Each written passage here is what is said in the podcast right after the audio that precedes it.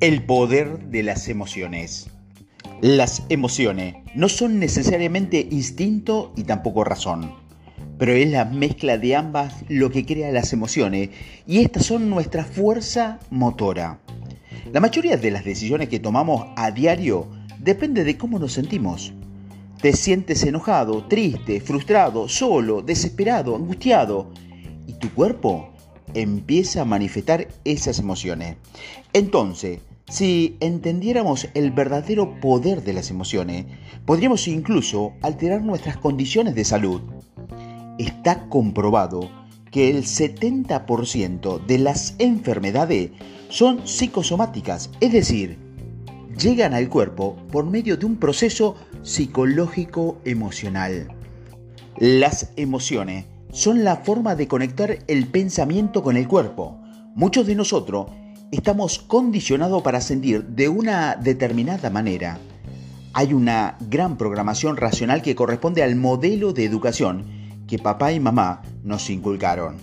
Siéntate bien, no toques eso, no puedes, eres esto o lo otro.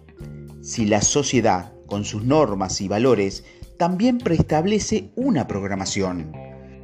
Es decir, que en el plano de las emociones, tenemos preestablecido cómo reaccionar ante o cual circunstancia.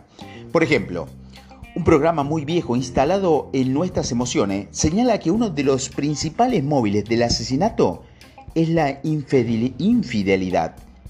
Quien ha matado por esta razón y va a parar a la cárcel pasa por un proceso de culpa y experimentan un gran arrepentimiento por no haber sabido qué hacer, por no haber detenido a atender las emociones que sentían en ese momento. Tenemos que entender que las emociones no son ajenas a nosotros. La mayoría de la gente se deja llevar por ellas, pero existen técnicas para dominarlas. ¿Y dónde están? ¿En el cuerpo o en la mente? ¿Son actos racionales o instintivos? Durante mucho tiempo confundimos las emociones, pero los teóricos humanistas descubrieron algo muy interesante, que están, son el puente entre las ideas y el cuerpo. Es decir, por medio de las ideas, la racionalización y las creencias, así como a través de la repetición y la expresión, esa información que entra en tu cerebro mediante tus cinco sentidos te va alimentando. Pero para bajarlas al cuerpo, para que se queden en ti, para que se aterrice en tu humanidad, necesita de las emociones. Son las emociones las que confieren valor a un instante. Algo muy interesante de la mente humana es que se registran más rápido los momentos que tienen una gran intensidad emocional. Los instantes en que tu papá te gritaba o te agredía, por ejemplo, o cuando nació tu primer hijo, son los que están en la superficie de tu recuerdo y determinan tu personalidad, tanto en lo positivo como en lo negativo. Sin embargo, las emociones son un acto sistemático. Tenemos la capacidad de manejarlas, controlarlas, manipularlas y llevarlas a donde querramos. Como ocurre en la siguiente historia, cuando un señor se encontraba subastando un violín, el violín estaba viejo, empolvado, desafinado y las cuerdas estaban flojas. El encargado de la subasta propuso 5 mil dólares por él. Leyó fríamente que se trataba de un violín clásico que alguna vez perteneció a una persona famosa, como diciendo que era un instrumento cualquiera y que ni se molestaran en comprarlo.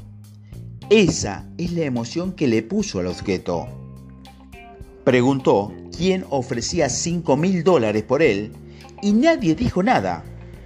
Insistió, pero nadie lo quería.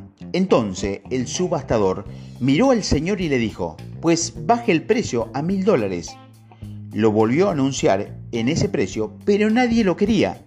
Nadie ofrecía nada. En eso, un hombre que estaba entre el público se apiadó del violín, se puso de pie y toda la gente se sorprendió. El hombre tomó el violín, lo sopló para desempolvarlo, lo limpió con un trapo tensó las cuerdas, lo afinó y empezó a tocar. Lo hizo de una manera espectacular. Mientras tocaba ante los asistentes a la subasta, empezó a decir que el violín había pertenecido a uno de los más grandes compositores de música, de la música clásica de todos los tiempos, quien lo había utilizado para crear una primera sinfonía. En ese momento, el subastador anunció 5 mil dólares. Se levantaron varias manos. 6 mil dólares, continuó la oferta. 10 mil dólares, 20 mil dólares, 50 mil dólares.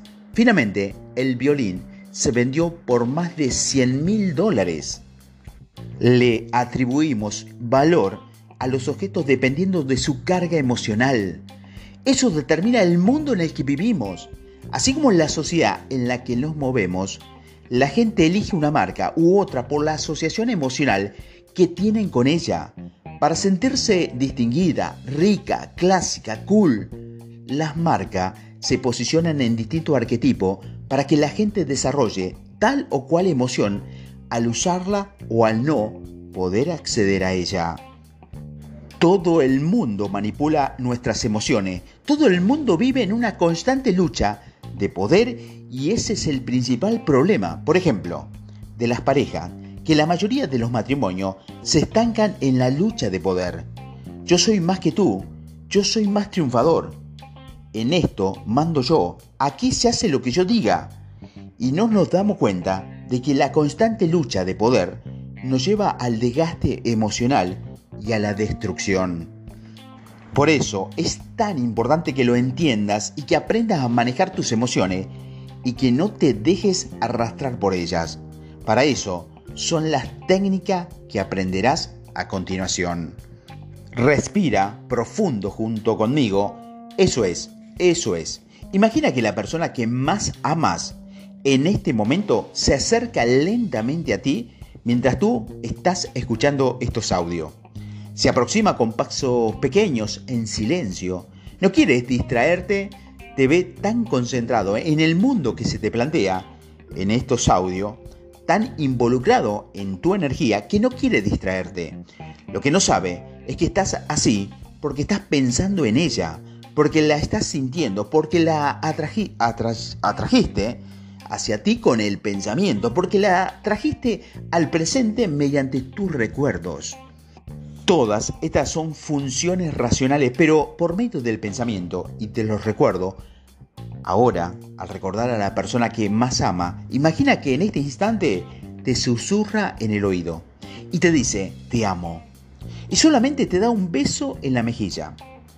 Te pone la mano en el hombro y tú sientes un escalofrío por todo el cuerpo. Percibes una fuerza que recorre todo tu ser. Mariposas en el estómago, tu corazón late más fuerte, siente que te, se te va el aliento y que el universo te roba un suspiro. Ahora respira profundo y hazlo de nuevo. Lo que acabamos de realizar es aterrizar en tu cuerpo una idea por medio de una emoción. No solo es posible, sino que es algo más poderoso de lo que crees.